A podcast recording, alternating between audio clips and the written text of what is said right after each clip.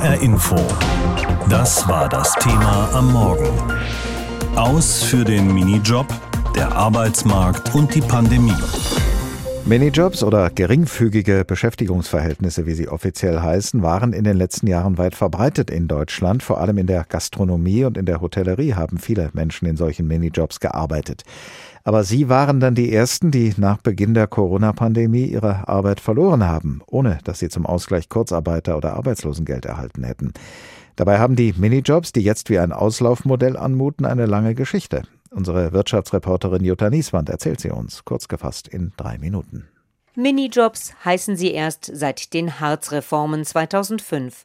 Doch geringfügige Beschäftigungsverhältnisse gibt es schon seit den 70er Jahren. Da wurden sie eingeführt, um eine Brücke in den Arbeitsmarkt zu bieten. Oliver Stettes, Arbeitsmarktexperte des Instituts der deutschen Wirtschaft in Köln. Die grundsätzliche Idee war seinerzeit vor dem Hintergrund einer sehr angespannten Arbeitsmarktlage, den Menschen, die äh, aus welchen Gründen auch immer arbeitslos geworden sind, den Weg äh, zurück in die Arbeit Arbeit nur sehr schwer finden oder gar nicht finden. Oder Menschen, die zum ersten Mal auf der Suche sind, hier wirklich einen leichten Weg einzurichten. In der Diskussion damals gab es auch noch andere Argumente. Peter Wedde, Professor für Arbeitsrecht an der Frankfurt University of Applied Sciences, erinnert sich. Von Seiten der Unternehmen wurde gesagt, wir wollen mehr Flexibilität haben.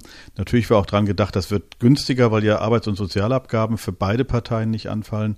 Und Beschäftigte, da gab es schon Interesse, die gesagt haben, naja, es wird dann tatsächlich auch äh, ein höherer Arbeitslohn, wenn dieser Sozialanteil wegfällt, dann ist es ein bisschen mehr Geld. Bis zur Corona-Pandemie ist die Zahl der Minijobber auf rund sieben Millionen gestiegen. Eine bunte Gruppe aus Schülern und Schülerinnen, Rentnern und Rentnerinnen und Studierenden. Außerdem diejenigen, die sich zum regulären Job etwas dazu verdienen und diejenigen, die tatsächlich arbeitslos geworden sind und einen festen Job suchen. Oliver Stettes vom Institut der deutschen Wirtschaft in Köln. Je nachdem, wo Sie sind, kann das eine Brücke bauen, weil Sie natürlich eine Tätigkeit ausüben, wo Sie sich dem Arbeitgeber, der Arbeitgeberin empfehlen können, weil man sich kennenlernt. Aber man muss natürlich sich darüber im Klaren sein, dass die Mehrheit der Minijobs Tätigkeiten sind, die wir eher im Helferbereich verorten, wo man natürlich nur im begrenzten Umfang Aufgaben ausführt, die einen für qualifiziertere Tätigkeiten diesen Weg ebnen. In der Corona-Pandemie sind gerade die Helfer aber komplett durchs Raster gefallen. Dabei hätten viele ihren Minijob dringend gebraucht, so Peter Wedde von der Frankfurt University of Applied Sciences. Die haben eben kein Kurzarbeitergeld bekommen, sondern hatten dann tatsächlich nichts mehr. Und das ist schon eine soziale Katastrophe, die jetzt zeigt, wie schlecht es ist, wenn Leute arbeiten, dauerhaft arbeiten, auch wenn nur in so einem Minijob, ohne die geringste Absicherung, was Arbeitslosengeld beispielsweise angeht. In der Diskussion sind Minijobs auch, weil sie steuer- und abgabenfrei sind. Das macht sie gerade als Nebenverdienst für viele attraktiv, die dann nur Teilzeit in ihrem Hauptjob arbeiten. Doch damit bieten die Minijobs hier ein umstrittenes Privileg, so Oliver Stettes vom Institut der deutschen Wirtschaft. Da muss man sich aber darüber gewahr werden, und das ist am Ende ein politischer Abwägungsprozess. Viele haben den Nebenjob äh, ausgeübt, um die Einkommensposition selber zu verbessern. Und es ist nicht zwingend bei diesen Personen möglich, ihre Arbeitszeiten in ihrem Hauptjob auszudehnen. Immerhin scheinen einige Arbeitnehmer auch schon ihre Schlüsse gezogen zu haben, denn in den einschlägigen Branchen wie Gastronomie und Hotellerie sucht man zum Teil vergeblich nach Minijobbern. Sie sind oft eher eine Notlösung, die Minijobs, und sie haben nicht den besten Ruf. Keine Beiträge zur Sozialversicherung und schlechte Arbeitsbedingungen, das sind die Hauptkritikpunkte. Die Corona-Krise hat aber gezeigt, dass viele Menschen auf den geringfügigen Verdienst von maximal 450 Euro im Monat angewiesen sind. Studierende, Frauen, Menschen im Rentenalter zum Beispiel. Und von ihnen haben viele jetzt das Nachsehen, denn mehr als eine halbe Million Minijobs sind laut Bundesagentur für Arbeit der Pandemie zum Opfer gefallen, vor allem in der Gastronomie und im Einzelhandel. Aber, so berichtet unser Reporter Raphael Stübig, es gibt auch Branchen, die auf Minijobber angewiesen sind, und zwar immer noch. So zum Beispiel auch, wenn es um die schönste Nebensache der Welt geht. Anpfiff in der zweiten Fußball-Bundesliga. Darmstadt 98 hat Hannover zu Gast. Für rund 250 Ordnungskräfte am Spielfeldrand und auf den Tribünen beginnt jetzt die heiße Phase. Gut 7000 Fans dürfen wieder im Stadion mitfiebern. Wir haben monatelang hier vor leeren Rängen gespielt und endlich haben wir wieder die Fans im Stadion. Fühlt sich gut an. Auf den Bildschirmen in der Zentrale hat Nils Hermann den Blick aufs gesamte Stadion. Er gehört zu den wenigen Festangestellten des Sicherheitsdienstleisters Arena. Die 250 Ordnungskräfte dagegen sind allesamt Minijobber. Ohne Minijobber würde wahrscheinlich kein Bundesligaspiel stattfinden können. Das wäre undenkbar. Ja, es sind eins, zwei Spiele im Monat. Davon kann kein Mensch alleine leben. Das geht nicht. Ne? Wir haben die Studierenden, wir haben ganz normale Arbeitnehmer, die sich ihr Gehalt ein bisschen aufbessern. Oder auch Fußballfans wie Claudia Kohn. Sie macht den Minijob als Ordnerin schon seit fünf Jahren, als Abwechslung zu ihrem Hauptberuf in der Personalabteilung der Verkehrsbehörde Hessen Mobil. Die Motivation sind die 98er auf jeden Fall. Ich bin Fan und äh, die Atmosphäre im Stadion, ein bisschen Bewegung, spart das Geld fürs Fitnessstudio, wenn man hier den ganzen Tag unterwegs ist und eine schöne Abwechslung. Und man kriegt noch ein bisschen was dafür. Halbzeitpause am Böllenfalltor. Jetzt herrscht an den Imbissständen Hochbetrieb. Damit alles schnell geht, hat Heinz Föh bereits vor dem Pausenpfiff fleißig Plastikbecher mit Getränken gefüllt. Hier muss man Bier haben, muss äh, Bratwurst grillen. Also es ist immer eingeteilt, wie die Leute hier, äh, der eine grillt, der eine zappt Bier, der eine macht Limo, die zwei an der Kasse. Ich bin Rentner ja, und mache so ein bisschen so, immer wenn ein Heimspiel ist, so zweimal im Monat oder einmal im Monat, das ist okay. Der kleine Nebenverdienst spielt für Heinz Föh dabei auch nicht die Hauptrolle. 35 Jahre lang war er selbst Gastronom und hat einfach noch immer Spaß an dem Job. Das bin ich auch ehrlich dran. Ich brauche das aber die Leute und wie das halt alles ist, wenn du 35 Jahre dahinter gestanden hast. Und es war mir so langweilig daheim und da gehe ich da immer so alle 14 Tage oder drei Wochen, wenn hier mal Spiel ist, helfe ich halt hier. Auch sein Chef Oliver Stolz ist auf Minijobber wie Heinz Föh angewiesen. Rund 100 geringfügig Beschäftigte hat der Stadion-Caterer bei Heimspielen von Darmstadt 98 im Einsatz. Es hat schon im äh, Veranstaltungs-Eventbereich einen, einen, großen Stellenwert. Wir konnten einen großen Teil des äh, Stammpersonals, auch die Minijobber und kurzfristig Beschäftigten, da dementsprechend äh, halten und äh, freuen uns natürlich, dass wieder Betrieb ist. Ja. Der Veranstaltungstechnik-Spezialist MKM hat dagegen den Großteil seiner Minijobber durch die Corona-Krise verloren weil es während des Lockdowns kaum noch Aufträge gab. Wir haben halt einen Pool, wo wir uns bedienen. Da hat halt ziemlich abgenommen wenn man nicht weiß, was wir für Veranstaltungen haben und wie wir weitermachen. Also es ist ein ganz schweres äh, Thema noch. In den vergangenen Wochen hatten Patrick Poth und sein Team neben den Heimspielen der Lilien immerhin wieder ein paar Open-Air-Veranstaltungen wie das World Club Dome Festival in Frankfurt. Mit Blick Richtung Herbst bekommt der Geschäftsführer von MKM aber auch schon wieder Sorgenfalten. Weil die Indoor-Veranstaltungen ja noch nicht so, ich sage es mal, im Kommen sind. Das kommt hoffentlich nächstes Jahr, ja, aber bis dahin müssen wir jetzt erstmal den Herbst und Winter überstehen und uns weiterhin durchbeißen. Im Mai dieses Jahres gab es rund 580.000 Minijobs weniger als noch im Mai des Vorkrisenjahres 2019. Die Zahl der sozialversicherungspflichtigen Arbeitsplätze ist dagegen im gleichen Zeitraum um knapp 300.000 gestiegen, trotz Pandemie. Über mögliche Ursachen und Folgen dieser anscheinend widersprüchlichen Entwicklung habe ich heute Morgen mit Enzo Weber gesprochen. Er ist Wirtschaftswissenschaftler am Institut für Arbeitsmarkt und Berufsforschung in Nürnberg. Herr Weber, welche Erklärung haben Sie dafür, dass die Zahl derjenigen, die in geringfügiger Beschäftigung, also in einem Minijob arbeiten, während der Pandemie so deutlich zurückgegangen ist? Also die Entwicklungen, die gehen in der Tat sehr stark auseinander. Bei den Minijobs haben wir so ein Minus von 11 Prozent. Bei sozialversicherungspflichtigen Jobs in der Spitze hatten wir ein Minus von gerade mal 1 Prozent. Und die sozialversicherungspflichtigen Jobs, die erholen sich jetzt auch wieder sehr stark. Der wesentliche Unterschied lag in der Möglichkeit der Kurzarbeit. Also wir haben viele, viele sozialversicherungspflichtige Jobs retten können, dadurch, dass die Menschen in Kurzarbeit geblieben sind. In der Spitze waren es sechs Millionen. Für Minijobber gibt es keine Kurzarbeit, weil die nicht in der Arbeitslosenversicherung sind. Und damit werden diese Jobs dann äh, sehr schnell gekündigt und äh, dementsprechend erklärt sich dann auch der Unterschied.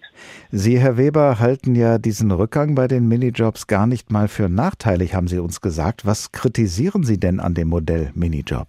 Also ganz unmittelbar nachteilig ist es schon, denn die Menschen wollten ja diese Minijobs äh, ausüben. Viele waren vielleicht auf das Geld auch angewiesen. Ähm, dementsprechend ist es eine Entwicklung, die wir in der nächsten Krise unbedingt in diesem Sinne vermeiden müssen. Trotzdem haben wir jetzt vielleicht eine Chance, umzusteuern. Denn die sozialversicherungspflichtige Beschäftigung läuft gut. Die Minijobs hängen aber noch unten drin. Also jetzt können wir etwas tun, um umzusteuern in die Richtung sozialversicherungspflichtiger Jobs. Und das wäre auch anzuraten, denn äh, Minijobs sind steuer- und abgabenfrei. Das ist eine sehr starke Subvention. Und da muss man sich schon überlegen, subventioniert man da das Richtige? Minijobs haben wenig soziale Absicherung, es gibt wenig berufliche Entwicklung, wenig Weiterbildung und es gibt einen starken Fehlanreiz, da drin zu bleiben. Zum Beispiel für Ehepartner, äh, die nur diesen Minijob ausüben. Wenn die darüber hinausgehen, dann kommen sie gleich in die viel, viel höhere gemeinsame Besteuerung des Ehepaares. Also steht eine starke Hürde dazwischen. Allerdings hat man sich ja auch etwas dabei gedacht, durchaus, als man in den 70er Jahren die Minijobs, die damals noch nicht so hießen, eingeführt hat. Sie sollten ja den Weg in reguläre Beschäftigung ebnen. Warum hat das aus Ihrer Sicht nicht funktioniert? Also als die Minijobs nochmal äh, stärker dann äh, dereguliert worden in den 2000ern, da hatten wir Massenarbeitslosigkeit da wurden alle Register gezogen, um im Arbeitsmarkt irgendwas wieder in Bewegung zu bringen, was ja zum Teil auch funktioniert hat. Die Minijobs sind dann ja sehr stark gestiegen. Aber heute haben wir stärker Arbeitskräfteknappheit. Ähm, der demografische Wandel schreitet voran. Und viele Minijobber wünschen sich auch eine höhere Arbeitszeit. Also da haben wir Potenzial, noch etwas rauszuholen, gerade auch für Branchen äh, wie die Gastronomie, die im Moment doch darunter leiden, dass sie nicht so schnell neue Leute an Bord holen können. Also jetzt ein Umsteuern, zum Beispiel mit einer Möglichkeit, wie ich das vorgeschlagen habe, eines Sozialversicherungsbonus, der diejenigen Betriebe unterstützt, die ihre Beschäftigung sozialversicherungspflichtig wieder aufbauen und eben nicht geringfügig. Das wäre jetzt nach der Krise ein guter Schritt. Dem Staat gehen ja auch durch Minijobs Einnahmen bei der Steuer und in der Sozialversicherung verloren. Das würde ja vielleicht tatsächlich für eine solche Reform sprechen, wie Sie sie skizzieren. Sehen Sie denn Anhaltspunkte dafür, dass äh, eine solche Reform auch die nötige politische Mehrheit findet? Also es wird schon intensiv darüber diskutiert, wie man mit der geringfügigen Beschäftigung jetzt umgehen wird. Ich sehe äh, gute Möglichkeiten, dazu Regeln zu kommen, die vor allem für die Betroffenen bessere Möglichkeiten schaffen. Staatliche Mehreinnahmen sind auch schön, aber das wäre nicht der wesentliche Punkt, sondern wir brauchen da eine bessere Arbeitsmarktentwicklung und müssen diese äh, Fehlanreize möglichst vermeiden. Ähm, und ich glaube, da wird in der nächsten Legislaturperiode durchaus etwas passieren. Entscheidend ist nur, wir hängen jetzt noch in einer Krise drin, die viele der Betriebe, die viele Minijobs haben, enorm stark belastet hat. Deswegen plädiere ich im Moment, unmittelbar nach der Krise, erst einmal für eine Möglichkeit, die Betriebe finanziell dabei zu unterstützen, in eine andere Richtung zu gehen, also in die Richtung sozialversicherungspflichtiger Jobs, die natürlich von den Kosten her erst einmal etwas höher liegen. Mehr als sieben Millionen Frauen und Männer arbeiten in Deutschland in Minijobs. 850.000 von ihnen haben schon in den ersten Wochen der Corona-Pandemie ihre Arbeit verloren. In Branchen, die besonders hart vom Lockdown betroffen waren. Und trotz Aufschwungs am Arbeitsmarkt sind die Zahlen der Minijobs rückläufig. Experten fordern eine Reform. Manche Parteien haben gravierende Veränderungsvorschläge in ihr Programm für die Bundestagswahl reingeschrieben. Und der sogenannte Rat der Arbeitswelt, zusammengesetzt aus Wissenschaftlern, Vertretern sowie Arbeitgeber- und Arbeitnehmervertretern plädiert für starke Einschränkungen. Künftig sollten die abgabenfreien Arbeitsverhältnisse nur noch erlaubt sein für Schüler, Studenten, Rentner und Übungsleiter in Sportvereinen. Franka Welz ist unsere Hauptstadtkorrespondentin in Berlin. Franka findet dieser Rat der Arbeitswelt mit seiner Forderung den Unterstützung bei den Parteien?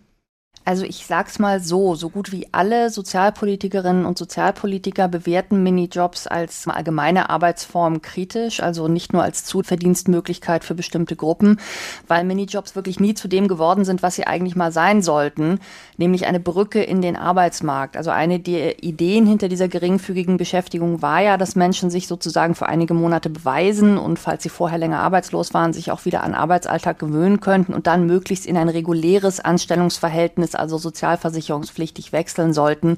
Ist aber nicht passiert. Die meisten hängen auf Dauer in diesen Minijobs fest. Und so gut wie alle Parteien sehen das Problem, ziehen daraus aber teils unterschiedliche Schlussfolgerungen. Wie sieht es denn bei den Parteien auf der linken Seite des Spektrums aus, also SPD und Linke? Was sagen die zu einer Reform der Minijobs? Die Linke will Minijobs in ihrer bisherigen Form am liebsten komplett abschaffen und stattdessen jede abhängige Beschäftigung ab dem ersten Euro voll sozialversicherungspflichtig machen. Bisher sind Minijobberinnen und Minijobber ja weder Kranken noch Arbeitslosen versichert und auch bei der Altersvorsorge sieht es übel aus. Im Wahlprogramm der SPD heißt es etwas vorsichtiger, das Ziel sei, alle Beschäftigungsverhältnisse in die soziale Sicherung einzubeziehen. Dann mit Übergängen zu arbeiten für Arbeitsverhältnisse, die es schon gibt und Ausnahmen für bestimmte Gruppen, wie zum Beispiel Rentnerinnen und Rentner zu schaffen. Vielleicht noch ein Wort zu den Grünen. Bei denen steht nämlich auch was zu Minijobs im Wahlprogramm. Mit Ausnahme für Studierende, Schülerinnen und Rentnerinnen wollen die Grünen die in sozialversicherungspflichtige Beschäftigung überführen und dann auch noch zusätzlich Regelungen für haushaltsnahe Dienstleistungen schaffen. Also die wollen das im Grunde auch austrocknen mittelfristig. Was aber soll nach Ansicht dieser Parteien mit den Menschen passieren, die derzeit dringend benötigtes Geld mit diesen Minijobs verdienen? Also da ist ja ein Argument, die machen das nicht, weil das so toll ist, sondern weil es einfach keine bessere Alternative ist. Und man muss natürlich auch diese ganzen Ideen rund um die Zukunft oder Fragen rund um die Zukunft der Minijobs in dem Kontext des größeren Projekts sehen, wie geht man eigentlich mit dem in Deutschland sehr großen Niedriglohnsektor um und wie kann man dem etwas entgegensetzen. Und da gibt es zum Beispiel einen Hebel, den äh, die SPD und die Grünen sehen, äh, die Linke übrigens auch, nämlich den Mindestlohn. SPD und Grüne wollen den zügig auf 12 Euro pro Stunde erhöhen. Mindestens 12 Euro verlangt die Linke.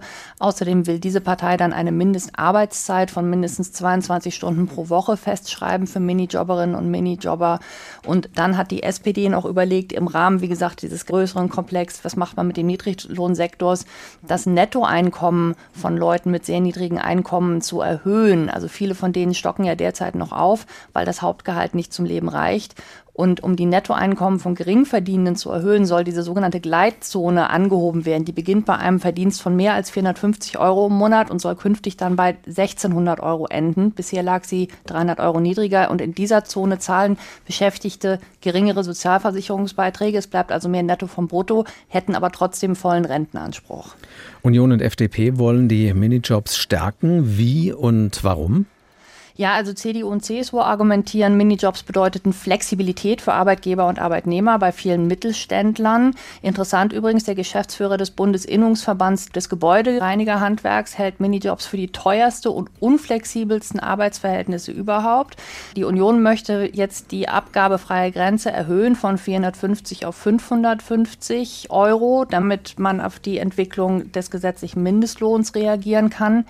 Die FDP sieht das so ähnlich, will auch diese Verdienstgrenze erhöhen, aber dynamisch, also automatisch an den gesetzlichen Mindestlohn koppeln, sodass Mini- und Midi-Jobber nicht länger von der Erhöhung durch die allgemeine Lohnentwicklung abgeschnitten sind. Denn bei jeder Steigerung des Mindestlohns heißt das für die faktisch, dass sie weniger Stunden arbeiten dürfen, damit sie ihre Verdienstgrenzen nicht überschreiten. Und das will zum Beispiel die FDP ändern. Bleibt noch die AfD. Was schreibt die denn in ihrem Wahlprogramm zu den Minijobs? Also die AfD hält sich aus diesem Thema raus. Über die Zukunft der Minijobs steht nichts im Wahlprogramm der Partei. HR Info. Das Thema. Wer es hört, hat mehr zu sagen.